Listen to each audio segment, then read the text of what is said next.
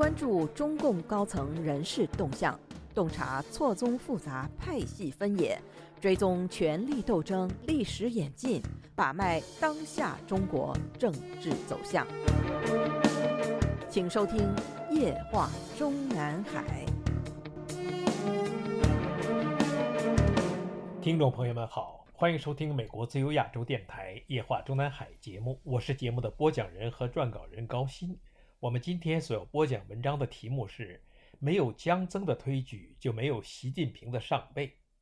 习近平高调悼念江泽民，并在追悼大会上给予他极高评价之后，法广网站适时刊登了习近平今天的权力基础与江泽民当年案著有直接关系一文，报道了台湾淡江大学中国大陆研究所教授张吴越先生接受记者采访的内容。张五岳先生在采访中说，很重要的一点是，由于江泽民是第三梯队领导人，很清楚的是，江泽民之后交班给胡锦涛作为第四梯队，而作为第五梯队的领导人是习近平。他习近平本身能够取得今天这样的权力基础，跟江泽民当年的暗助有直接关系。因此，第一，利用这样肯定江泽民、纪念江泽民，可以凝聚党内共识；第二。肯定江泽民、纪念江泽民，也可以让自己的继往开来更具有正当性与合法性。张五岳先生回顾说，再一个关键之处是，二零零六年上海市市委书记陈良宇因为社保基金被整肃，当时的浙江省委书记习近平升任上海市市委书记，这是习近平人生旅途上最重要的关键一役。可是，从浙江省委书记升任到上海市委书记过程中，主要的规划者就是当时的中共中央书记处常务书记兼党校校长兼国家副主席曾庆红。很多人都会认为，江泽民和曾庆红当年未必是支持习近平作为胡锦涛之后的接班人。但是，没有江泽民系统、曾庆红系统，就不可能有今天的习近平取代原来共青团规划的人选。在这个过程中，乡的关系与习的关系就变成一种很好的互动关系。过去这几年，外界总是过度解读习近平作为第五代领导人，好像刻意清除上海帮或对抗江泽民，这是外界的过度解读。诚如张五岳先生所言，如果把江增为代表的所谓上海帮与习近平放在对立面分析，就没有办法解释当年的习近平为何能够取代原本为胡锦涛看好的李克强而成功上位。事实上，说暗助并不准确。当年江泽民也好，曾庆红也好，对习近平的上位根本就是堂而皇之的鼎力相助。多年前，我们就在本专栏的曾庆红当年曾亲自出马为习近平站台拉票一文中详细介绍和分析过。习近平被安排为上海市委书记之时，已经是当时的中共高层选定总书记接班人选之日。记得2002年春，习近平被宣布为上海市委书记，事隔一天，新华网发表的一篇《新任上海市委书记习近平背后的故事》。大胆地以习近平乘红船而走在前列，强烈暗示习近平凭借着他的红色家庭背景，已经进入了中共接班梯队的最前排，乘势而上。我们当时读罢这篇文章，就和内地记者朋友讨论，该朋友断言说：“什么叫乘势而上？那就是十七大上进常委，十八大上接班胡锦涛。”当时外界媒体可能都以为习近平在上海干部大会上的就职演说不过是党八股一篇，了无新意。殊不知，习近平当时的讲话内容中至少有一处是与众不同。众所周知，在习近平上台之初，中共各级官员在正式讲话中都会重复三句话，那就是认真学习邓小平猫论。认真学习江泽民的三块表，认真学习科学发展观。但是，习近平在他上海市委书记的就职演说中，还特别加进了认真学习江泽民文选。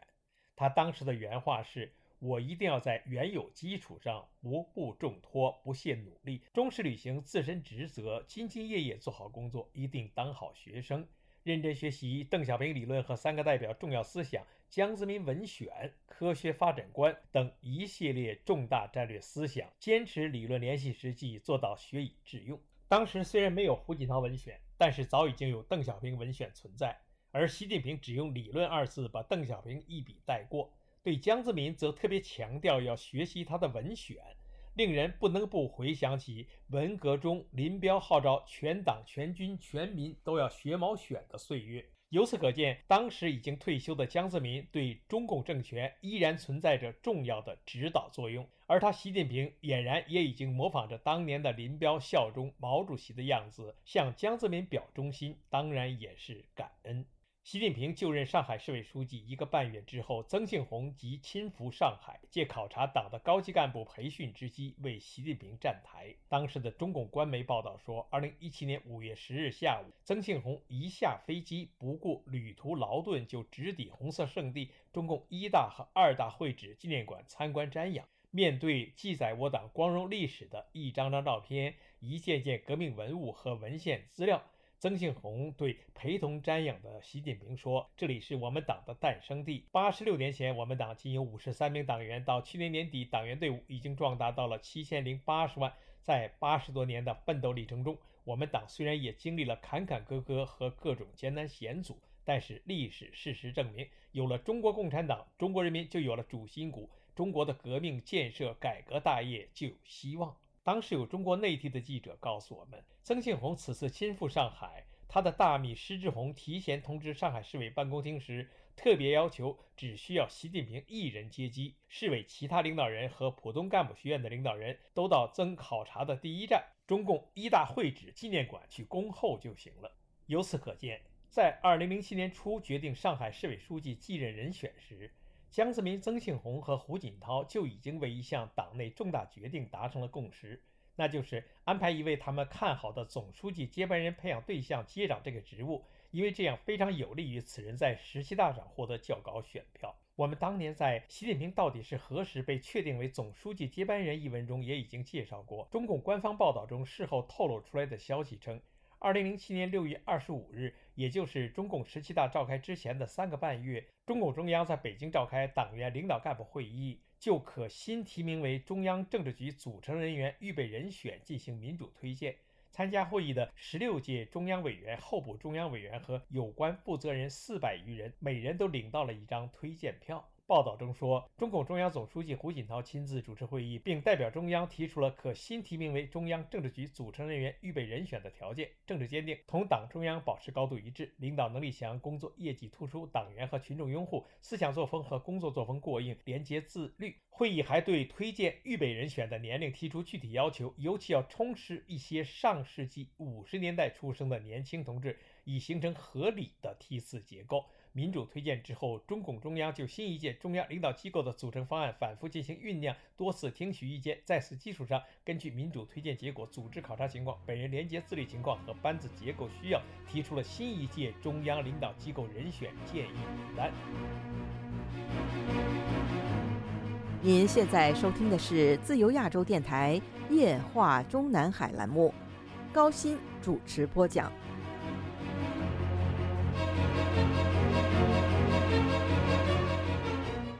当然，中共政权宣传话术中所谓的民主推荐，并不是民主选举。当时的中共高层如此作为，是中共政权政治术语中的所谓摸底排队，并非是要完全按照所有被推荐人在这四百多张推荐票中的得票多少来决定最后的名单。但是中共内部传出的习近平在这四百多张推荐票中得分比李克强要高的消息，我们认为是可靠的。但必须指出的是，这在很大程度上得益于中共高层在此之前即已经为习近平创造了有利条件。从这个角度分析，在当年所有被外界推测到的中共第五代接班人选里，习近平等于是赶在十七大召开前几个月即被安排提前上垒。总之，在习近平担任上海市委书记数月期间，在党内党外名声大噪的前提下，有理由相信我们过去节目中反复提到过的2007年6月25日党内民主推荐政治局新科人选之前，江泽民、胡锦涛、曾庆红等人就已经明显倾向于让习近平进常委，而不是仅仅以上海市委书记身份出任普通政治局委员了。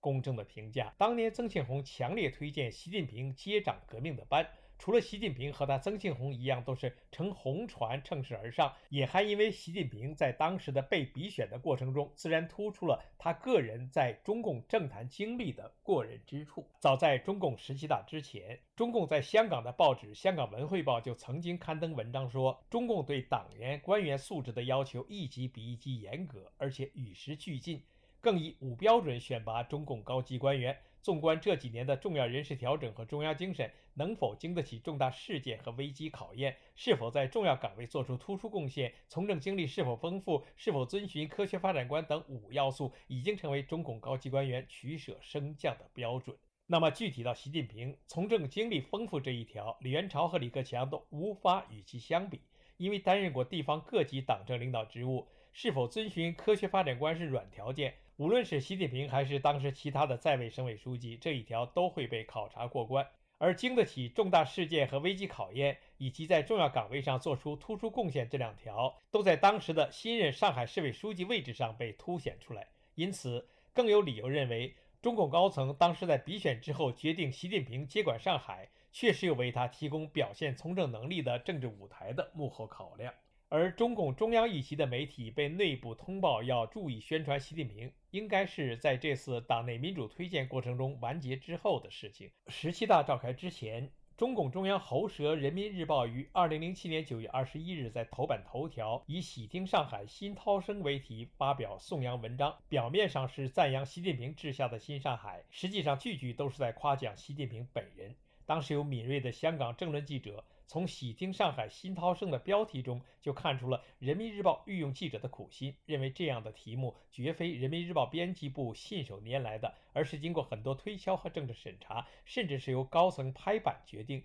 极次体现中央的意见和宣传调子。谁喜听呢？当然是中央了。准确地说，就是以胡锦涛为总书记的党中央。新者，习近平上任之后的新上海也。涛声者，胡锦涛的声音。胡锦涛的指示，意思就是在习近平同志领导下的新上海服从中央，忠实推动胡锦涛的科学发展观和构建和谐社会，令上海出现焕然一新的景象。对此，中央非常满意，特此表扬。习近平在十七大召开前的七月份，曾经在率上海代表团向浙江取经的过程中讲话说：“人家称上海老大哥，我们更多要换位思考。”考虑人家的利益，授人玫瑰，手有余香。如果在一些蝇头小利上斤斤计较、纠缠不休，那是非常短视和狭隘的。更不能以邻为壑，试图独占利益，不容人家分一杯羹，那样最终也会损害自己。这番话都被人民日报记者在喜听上海新涛声的报道里引用，用以证明以习近平为首的新上海领导班子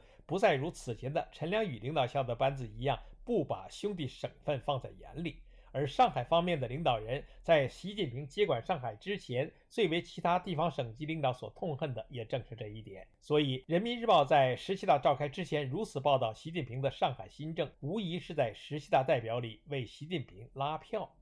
十七大人事尘埃落定之日，也就是当年的胡温体制结束倒计时开始。五年之后，除了习礼之外，其余的七个常委都要走。而曾庆红虽然在十七大上失去了五年，失去了连任一届及五年时间的政治局常委的机会，却颠覆了当年共青团系人马全面接班的格局，换来了另一个新时代的开始。这个新时代就是中共太子党时代，他们要接过不被打下的江山，传承正统的中共血脉。天下者，我们的天下；国家者，我们的国家。我们不接班谁接？我们不干谁干？曾庆红终于以少当五年常委的代价，完成了一种不是颠覆的颠覆，结束了一个时代，开创了一个时代。他在十七大会议期间，再到老家江西代表团参加讨论时，表达了这种心情。他说：“中共的事业是面向未来的伟大事业，这个事业是铁打的营盘。我们一届又一届，一茬又一茬，党的各级领导干部都是流水的兵，对自己亲自推荐的整个中共政权的接班人习近平的放心和满意溢于言表。”